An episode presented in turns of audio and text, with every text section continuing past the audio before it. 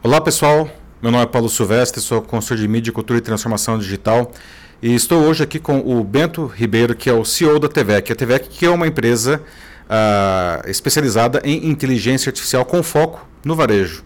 Bento, tudo bem? Tudo ótimo, obrigado pela presença. Bem-vindo à TVEC e obrigado pela oportunidade de falar com o pessoal do LinkedIn. É um prazer.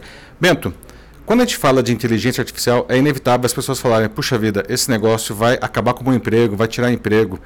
Quanto que existe de verdade nessa afirmação da inteligência artificial? E se existe alguma verdade, o que as pessoas podem fazer para, enfim, garantir a sua empregabilidade? Eu já ouvi isso bastante. Imagina. Mas quando eu pego uh, a causa de aplicativo, as pessoas vivem perguntando isso. Ah, não, isso não é verdade. Ninguém perde o emprego. Assim como aconteceu na Revolução Industrial. As pessoas não perderam emprego. Você não teve, pós uma Revolução Industrial, uma mudança e um monte de gente passando fome e desempregado. Não é isso que acontece. O que acontece é uma mudança da mão de obra. Então, algum, alguns tipos, algumas especialidades hoje de trabalho, elas vão sofrer alterações naturais. Que tipo de especialidade? A inteligência artificial, ela automatiza processos que são feitos hoje por seres humanos. Muitos processos de pensamento, processos de análise de dados, uh, algumas automações industriais com robótica, etc.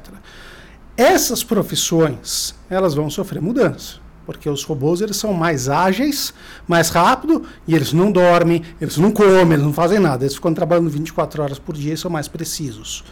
Então, o que, que essas pessoas podem fazer se elas se encaixam nesse tipo de perfil? Estudar computação. Porque elas não, a computação ela não vai substituir completamente o ser humano. Ela é uma ferramenta de apoio, assim como veio o computador.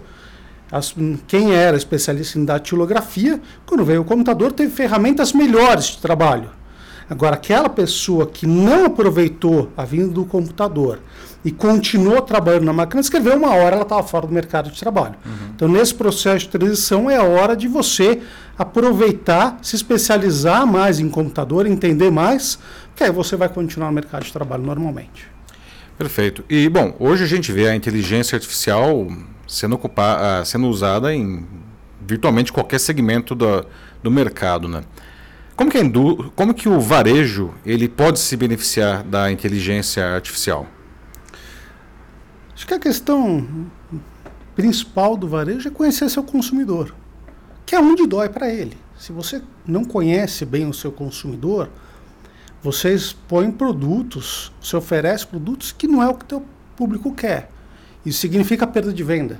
Uhum. Você vai ficar com o produto empacado, teu dinheiro está empacado, e o público que vai lá tentar comprar na sua loja, ele não volta, porque fala, ah, tentei duas, três vezes e o produto que eu quero não tem. Então, no fundo, no varejo, a inteligência artificial, o maior impacto dela é você conhecer melhor o teu público comprador. O cara que vai na sua loja e ele vai comprar. E como é que isso traduz em dinheiro?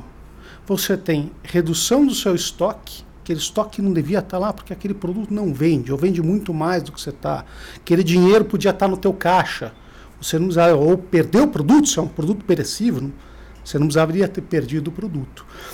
E a perda da receita, que é a ruptura. A ruptura é você chegar, um cliente chegar e não ter o produto que ele quer. Então você está perdendo aquela venda, aquela receita. Quando você conhece melhor o teu consumidor, você sabe o quanto ele quer comprar e o que ele quer comprar. E quando ele quer comprar? E quando ele quer comprar, exatamente. Esse é o maior impacto no varejo diretamente varejo. Numa cadeia logística, você tem outros impactos também muito grandes. A automação de toda a parte industrial com robótica, a parte transporte, que daqui a pouco tem carros autônomos, ter caminhões autônomos. Então, isso vai melhorar muito. Mas o maior impacto no varejo, sem dúvida, é conhecer o cara que quer na sua loja e quer comprar. Ou seja, na verdade, é uma coisa que beneficia uh, tanto o lado do varejista como também o do próprio consumidor que se frustra menos e tem as necessidades dele atendidas de uma maneira melhor. Perfeitamente. Exatamente. Os dois lados se beneficiam desse avanço tecnológico que está acontecendo. E todos os setores do varejo ele pode, podem se beneficiar disso? Tem algum setor que, enfim, que, que isso funciona melhor? Todos os setores podem se beneficiar. No fundo, o varejo ele vende para qualquer público você precisa conhecer o seu público. Então, qualquer segmento e qualquer tamanho. hoje tem uma.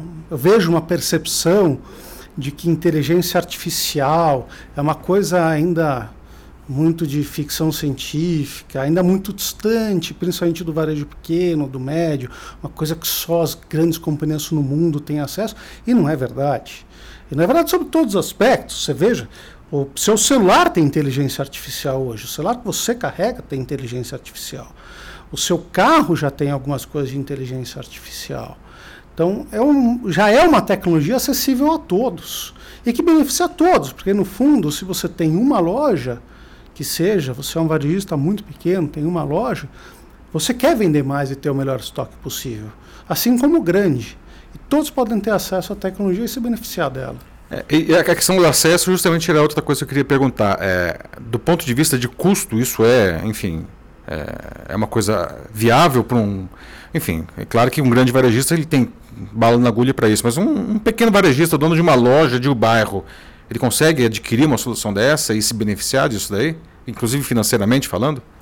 Os mesmos modelos que a Danone do Brasil usa, que a Copenhagen usa, que a Brasil Cacau usa, que a Etna usa, uh, que a Baterias Moura usa, dentre a Avan usa, dentre N outros clientes nossos, grandes clientes. Qualquer varejista pode ser atendido e pode ter exatamente os mesmos modelos e a mesma ferramenta por um custo totalmente acessível. Ou seja, é, é, me explica só, então esse custo ele é escalável de acordo, é, é por licença? Como que funciona? Como que é a escalabilidade do custo disso? O custo é por produto ativo e por número de lojas. A gente, o que a gente modela é o comportamento de venda por produto por loja.